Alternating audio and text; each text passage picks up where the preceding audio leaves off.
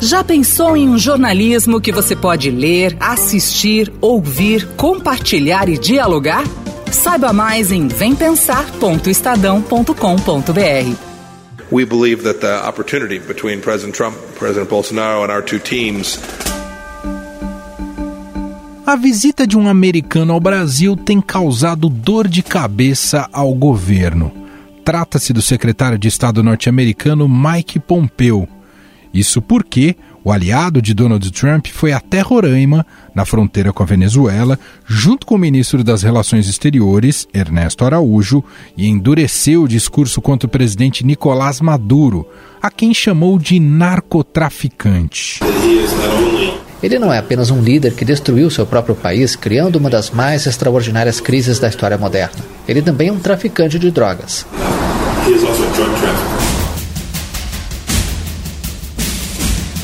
Além disso, Pompeu conheceu as instalações da Operação Acolhida, que recebe imigrantes venezuelanos e prometeu tirar Maduro do poder. O secretário dos Estados Unidos fez críticas ao governo da Venezuela e disse que chegará o dia da queda de Nicolás Maduro, presidente do país.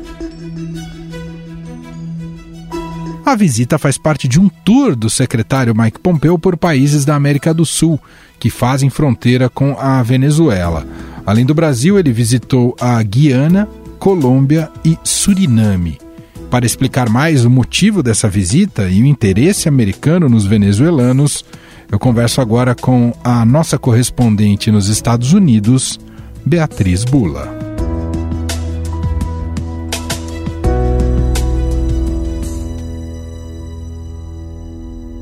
Olá, Bia, tudo bem? Oi, Emanuel, tudo bem por aí?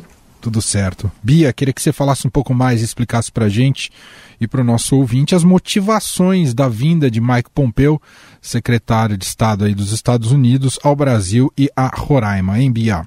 Emanuel, essa visita foi lida como parte de uma estratégia eleitoral do presidente Donald Trump, do governo do presidente Donald Trump, é, para chamar atenção para a devastação econômica na Venezuela causada pelo regime do Hugo Chávez. É, não teve muito, muita discussão por aqui, inclusive por parte da imprensa, sobre qual seria é, a motivação real, concreta dessa visita. Por isso que se imagina, se lê é, essa viagem como uma parte aí da própria campanha do presidente Trump. Por quê? Né? Porque a gente está na reta final da eleição, alguns estados já, já iniciaram, inclusive, procedimento de voto à distância ou de voto antecipado. É, e um dos pilares essenciais da campanha do presidente Donald Trump, da narrativa dele, é uma mensagem antissocialismo. Né? É, essa mensagem tem um público específico, o eleitorado latino da Flórida, que é um estado crucial para o Trump ganhar. É, e essa mensagem ela tem apelo tanto com os cubanos ou descendentes de cubanos que saíram de Cuba para morar nos Estados Unidos e estão muito concentrados ali na região do sul da Flórida, como também é, pelos venezuelanos, né, que deixaram a Venezuela e, e, e migraram para cá é, em busca de um novo tipo de condição de vida que, enfim, com a deterioração da situação na Venezuela, é, não se encontrava. Então, o eleitorado latino na Flórida, ele não é um, um grupo monolítico, né? Há, há, divisões entre esse eleitorado, mas uma certeza é que o presidente ele precisa conseguir entrada é, com esse tipo de eleitor e é, nesse estado que tem 29 delegados no colégio eleitoral, bastante coisa, uma, uma relevância muito grande para conseguir a vitória em novembro. É, e também a gente precisa lembrar que a estratégia do Trump sobre a Venezuela né, é, foi fracassada nos últimos é, quatro anos, não produziu o resultado, ao menos, que eles esperavam e que eles chegaram a vender aí como se eles fossem conseguir, que era o de, de fato, tirar o Nicolás Maduro do poder. Né? Foi uma estratégia que passou pelo reconhecimento do Juan Guaidó, que, era que é opositor ao Maduro como presidente da Venezuela, um reconhecimento que foi feito pelos Estados Unidos por uma série de outros países, inclusive o Brasil, é, mas não deu certo, foi frustrada, né? não, não chegou ao resultado imaginado. Então o Trump ele precisa passar mensagens para mostrar é, como é a crise né, gerada aí por um governo de esquerda, e mais que um governo de esquerda, mas um governo não democrático, né, como o do Maduro, é, e como isso pode afetar, enfim, toda uma região é, para falar com esse eleitorado latino e falar que ele é a alternativa a um socialismo ou a um governo de esquerda nos Estados Unidos, porque ele tenta é, vincular a imagem do Joe Biden, apesar de ser um político de centro, a uma esquerda mais radical dentro do Partido Democrata. E muito se falou, Bia, numa submissão do Brasil, no entreguismo do Brasil diante dos Estados Unidos, ah, que tem relação com a aliança costurada aí pelo presidente Jair Bolsonaro desde o princípio, quando tomou, quando entrou aqui na, na presidência da República. Se a gente pegar um histórico dessa relação há mesmo esse desbalanceamento? Emanuel, acho que desde que o, governo Bolsonaro é, tomou posse, ou mesmo antes da posse, ele deixou muito claro que gostaria de ter uma aproximação com o governo americano como um dos principais pilares da política externa brasileira. O que a gente tem visto nos últimos anos, é, é, dois anos pelo menos, né, é essa busca por uma aproximação com a Casa Branca constante por parte do Brasil, é, na expectativa aí de que isso gere alguns resultados para o governo brasileiro muitos deles que a gente ainda não viu se concretizarem de fato. Então a gente tem visto o Brasil é, apoiando uma série de empreitadas aí dos Estados Unidos ou aceitando algumas imposições dos Estados Unidos sem questionar que poderiam de certa forma prejudicar aí o mercado brasileiro, sem fazer algum tipo de questionamento mais duro com essa promessa de que essa aliança vai render frutos. É, ainda não são frutos que estão muito claros para a gente perceber. Eu acho que mais recentemente essa discussão voltou à tona por conta de algumas medidas aí, é, algumas negociações entre os dois países que mostraram que é, sim, os Estados Unidos estão se beneficiando um pouco dessa relação e que talvez isso beneficie a própria campanha do presidente Donald Trump. Eu acho que tem três muito recentes. Uma delas é a questão do etanol, né? O Brasil é, prorrogou a cota ao etanol que é importado dos Estados Unidos sem tarifas. É, e isso é um, uma questão que tem apelo aí, um discurso do presidente Donald Trump com os agricultores americanos, um eleitorado importante dele. Em troca, o governo brasileiro é, teria, estaria negociando benefícios para o setor de açúcar. Mas tem uma nota da associação que representa o setor falando que a medida que foi anunciada sobre açúcar pelo presidente Jair Bolsonaro, ela era uma, é uma medida de praxe, ou seja, que não tem nenhuma alteração estrutural aí benéfica para a exportação de açúcar brasileiro. Então a gente tem visto algumas questões nesse sentido, o apoio ao, ao candidato americano no Banco Interamericano de Desenvolvimento também para presidir o BID e os Estados Unidos conseguiram emplacar um candidato para presidir o BID, rompendo aí toda uma tradição de ter algum presidente da região, né, da América Latina, presidindo o organismo. É, isso aconteceu com o apoio do Brasil, apesar de o Brasil achar que ia ser a vez dele de ter um presidente lá e que teria o apoio do presidente Donald Trump. Então, assim, tem algumas medidas recentes que mostram que o Brasil ele apoiou os Estados Unidos mesmo quando foi contrariado, mesmo quando achou que ia se beneficiar dessa relação, esse benefício não veio e o Brasil, o Itamaraty, continuou apoiando é, o governo americano. A questão do etanol, por exemplo, há reportagens no Estadão da Lorena Rodrigues mencionando a queda de braço entre os ministérios, né, mostrando que o Ministério da Economia não estava de acordo é, com o que o Itamaraty propôs e mesmo assim venceu aí o lado do Itamaraty. E isso pode sim beneficiar o presidente Donald Trump nessa disputa eleitoral, é, porque são temas que são importantes para a campanha dele. Muito bem, Beatriz Bula, diretamente dos Estados Unidos, correspondente do Estadão em Washington. Muito obrigado, Bia. Obrigada a você. Como disse Beatriz Bula, a atitude foi vista como uma forma de favorecer Donald Trump, que disputa a reeleição neste fim de ano. Por isso, o presidente da Câmara dos Deputados, Rodrigo Maia, publicou uma nota na qual afirma que a recepção a Pompeu afronta as tradições de autonomia e altivez de nossas políticas externa e de defesa. Maia considerou a visita de Pompeu uma afronta à tradição da política externa e da defesa brasileiras. Além disso, para o presidente da Câmara, a passagem do secretário quando se aproxima a eleição presidencial dos Estados Unidos não condiz com a autonomia da política externa brasileira. Em nota divulgada pelo Itamaraty, Ernesto Araújo afirma que não há autonomia e altivez em ignorar o sofrimento do povo venezuelano, em negligenciar a segurança do povo brasileiro e atacou a política externa dos governos anteriores. Ernesto Araújo defendeu o secretário de Estado norte-americano, afirmando que Maia se baseou em interpretações equivocadas o que foi endossado pelo vice-presidente da República, Hamilton Mourão. A campanha política deles tem que ser feita lá dentro dos Estados Unidos. Eu acho que isso é desconhecer os Estados Unidos né?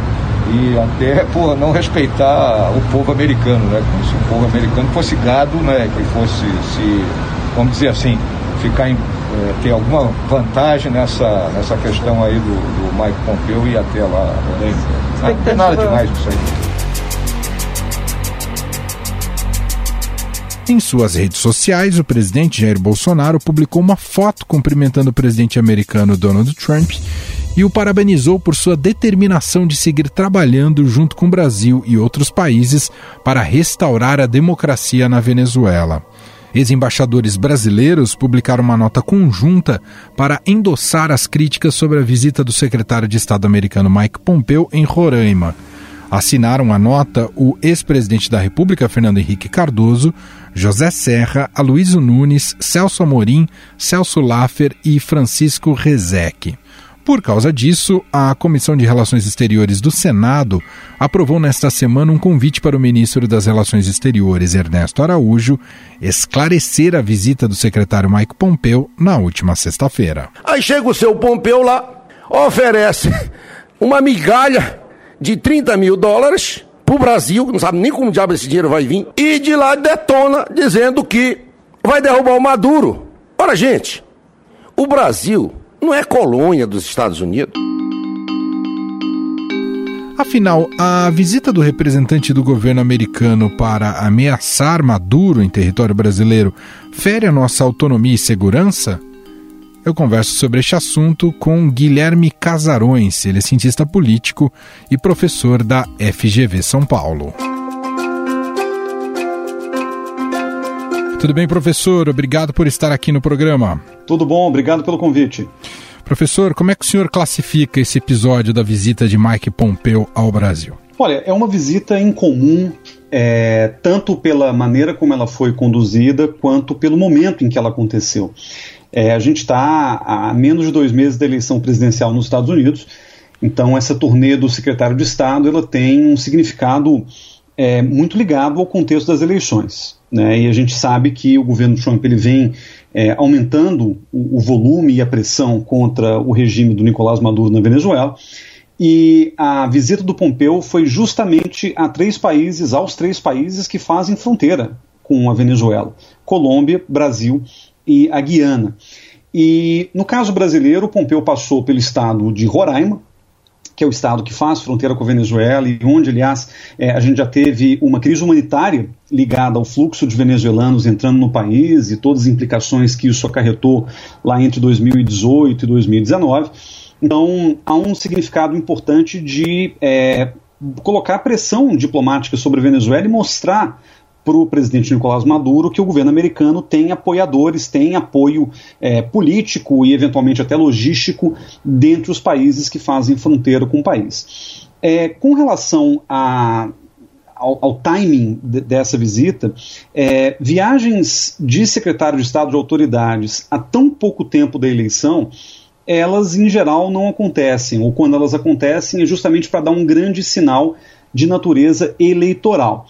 E foi basicamente isso que aconteceu. O presidente Trump ele vem passando por dificuldades é, nessa reta final das eleições, é, apesar de os indicadores, né, as pesquisas de opinião é, sugerirem que ele está melhorando sua posição frente ao seu oponente Joe Biden, do, do Partido Democrata, é, ainda há alguns estados muito sensíveis à candidatura é, do presidente Trump à reeleição que ele precisa vencer. E a gente sabe que o sistema eleitoral americano funciona com base nos estados, e há dois em particular, o estado do Arizona e o estado da Flórida, que são campos de batalha, são estados que ainda não se decidiu a eleição e justamente por isso ele precisa investir nesse eleitorado. E ali se concentram, tanto na Flórida quanto no Arizona, é, populações latinas bastante conservadoras. O caso da Flórida é muito emblemático, né, onde você tem uma população de cubanos americanos muito grande, cubanos americanos que fugiram do regime de Fidel Castro foram perseguidos e que, portanto, têm um viés fortemente anticastrista e, portanto, anticomunista de uma maneira geral.